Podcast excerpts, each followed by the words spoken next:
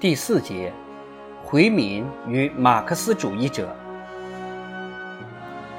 一天上午，我与徐海东手下一位会讲英语的参谋人员一道拜访了隶属于红十五军团的回民教导员。该团驻扎在一个回民商人和官僚的大院里。这个大院有着厚厚的围墙和摩尔式的窗户，下面。铺着鹅卵石的街道，街上穿梭着络绎不绝的驴、马、骆驼和行人。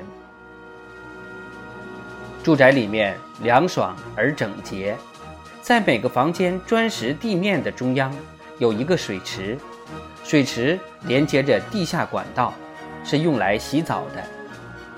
虔诚的回民每天要洗五次澡，不过。这些战士虽然仍然忠于自己的信仰，但显然只是偶尔用一下这些水池。我猜他们大概觉得不该把好事做到极端，但他们仍然是我在中国看到的最讲卫生的战士，总是小心翼翼地避免随地吐痰的陋习。共产党曾在前线组织了两个回民教导团。所招募的战士大多在马鸿逵和马鸿宾的部队当过兵，比起汉人来，他们更高、更结实，胡须更浓密，肤色更黑，杏眼又黑又大，具有突出的高加索人的特征。他们都带有西北的大刀，为我熟练地演示了各种刀法，这些刀法能让人迅速一击。便砍下敌人的脑袋。他们营房的墙上贴满了漫画、海报、地图和标语：打倒马鸿逵，废除马鸿逵的国民党政府，反对日本建机场、制地图、侵略宁夏，建立回民自治政府，建设我们的回民抗日红军。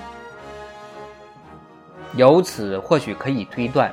马鸿逵的士兵普遍对他颇为不满，宁夏的农民好像也有这种情绪。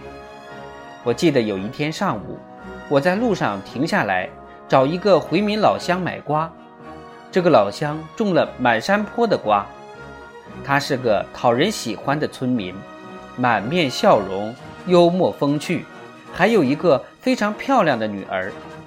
在这种地方，很少见到。如此美丽的女孩。于是我在那里逗留了一会儿，买了三个瓜。我问他，马鸿逵手下的官员是不是跟共产党说的一样糟糕？他滑稽地举起双手，看起来很愤慨，嘴里还吐着瓜子。哎呀，哎呀，哎呀！他高喊道：“马鸿逵，马鸿逵！”征税征死我们，还把我们的儿子抢走，又杀又烧，妈的马鸿逵！然后，那个说法的意思是你可以非礼马鸿逵的母亲，不过这还不算便宜了他。院子里的人都笑了。另一方面，对这个老汉来说，如果他真的这么恨马鸿逵，那么在真主阿拉面前。为他说好话显然是不合适的。回民战士参加红军，是共产党在马鸿逵军队中开展宣传争取过来的，或者是他们在进入红军军营后参加政治课取得的效果。我问一名指挥员，参加红军的原因，为了打马鸿逵。他说，马鸿逵掌权。我们回民的日子太苦了，没有哪家人可以安稳的过日子。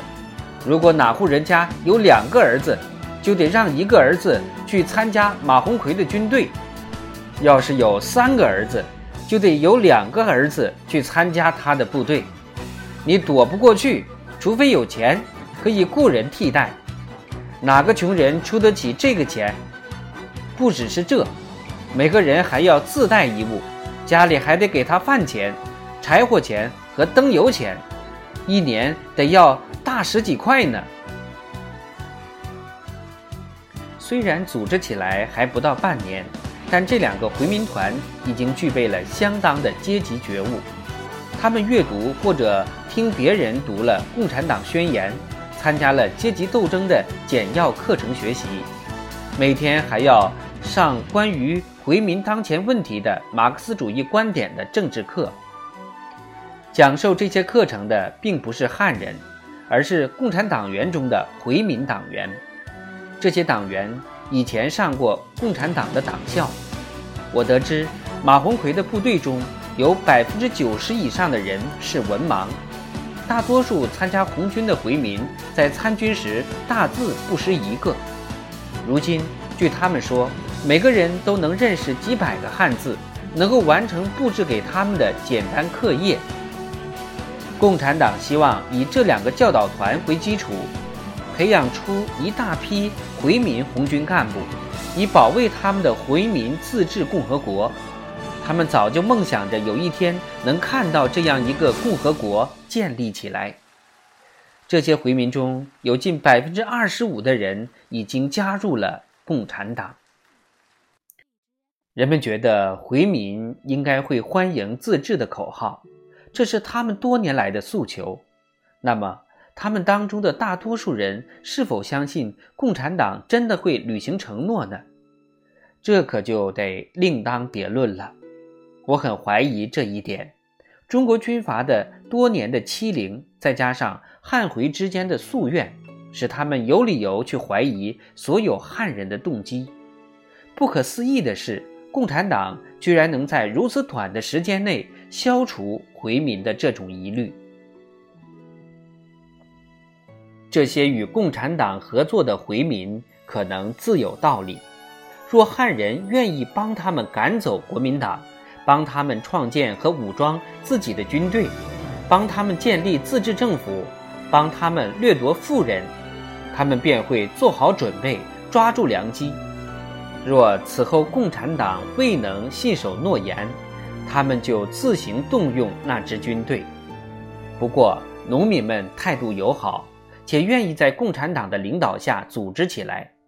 从这两点来看，共产党的纲领似乎具有一定的吸引力。同时，他们注意尊重伊斯兰教风俗习惯的政策，这也给回民留下了印象。战士群体中，一些由来已久的民族夙愿。似乎正得到克服，或者被逐步转变为阶级仇恨。我问一些回民战士，他们觉不觉得回汉两族能在苏维埃的政体下互相合作？其中一人这样回答道：“汉族人和回族人是兄弟，我们回族人体内也有汉族人的血统，我们都是华夏大地的一份子，我们为什么？”要你打我，我打你呢？我们共同的敌人是地主、资本家、高利贷者、压迫我们的统治者，还有日本人。我们的共同目标就是闹革命。不过，要是革命干涉你们的宗教，你们怎么办？不存在干涉行为，红军不干涉回民的宗教信仰。我指的是这类情况。有些阿訇是有钱的地主和高利贷者，对吧？他们如果反对红军的话，会怎么样？你们会怎么对付他们？我们会劝他们参加革命。不过，绝大多数阿訇可不是什么有钱人，他们同情我们。我们有位连长原来就是阿訇。不过，假设有些阿訇不听劝。反过来还联合国民党反对你们呢？我们会惩罚他们，那他们就是坏阿訇，人民会要求对他们进行惩罚。与此同时，整个红一军团和红十五军团部队都在接受集中教育，以教导战士们理解共产党对回民的政策，以及建立回汉统一战线的具体行动。我参加了几次政治集会，在会上，战士们当时正在讨论回民革命。这些集会非常有趣，在其中一次集会上，与会者进行了长时间争论，着重讨论了土地问题。有人坚称红军应没收回族大地主的土地，其他人表示反对。随后，政治委员简要介绍了党的立场，说明回民为什么必须自己进行土地革命，而革命必须由他们自己的回民群众基础较好的坚强的革命组织来领导。另一个连队温习了回汉关系的简史，还有一个连队讨论了严格遵守行为规范的必要性。这些行为规范已经向驻守在回民地区的全体战士下发。行为规范禁止红军战士有下列行为：未经房主允许私闯回民住宅，随意骚扰清真寺或教职人员，将回民称作小教，将汉人称作大教。这些做法都是为了争取全军自觉拥护共产党的回民政策。此外，共产党还在农民中间进行不懈的工作。这方面的宣传主要由那两个回民教导团负责。不过，红军各个连队也派遣宣传队走访各家各户，讲解共产党的政策，鼓动农民组织起来。部队剧团造访各个村落。上演回民戏剧，这些戏剧都来源于当地的形势和历史事件，创作出来就是为了激励民众。还有人分发汉文和阿拉伯文传单、报纸和标语。群众集会经常举行，这是为了建立革命委员会和村苏维埃。不论汉族或者回族农民，他们或多或少。会受到这种灌输式的宣传。到了七月，宁夏有数十座村庄推选了村苏维埃，并派代表前往欲望堡与当地的回民共产党举行会议。再过四个月，红四方面军就要渡过黄河，继续西进二百英里至宿州，那里是马步芳的地盘。横跨在通往新疆的大道上。早在九月，他们已在宁夏取得了足够的进展，召开了由三百名回民代表参加的大会。这些代表来自于当时红军占领的各村庄选举产生的苏维埃委员会。代表中有一些阿訇、教师、商人和三两个小地主，但大部分是贫农。因为富有阶级已经在悍匪到达时逃走了。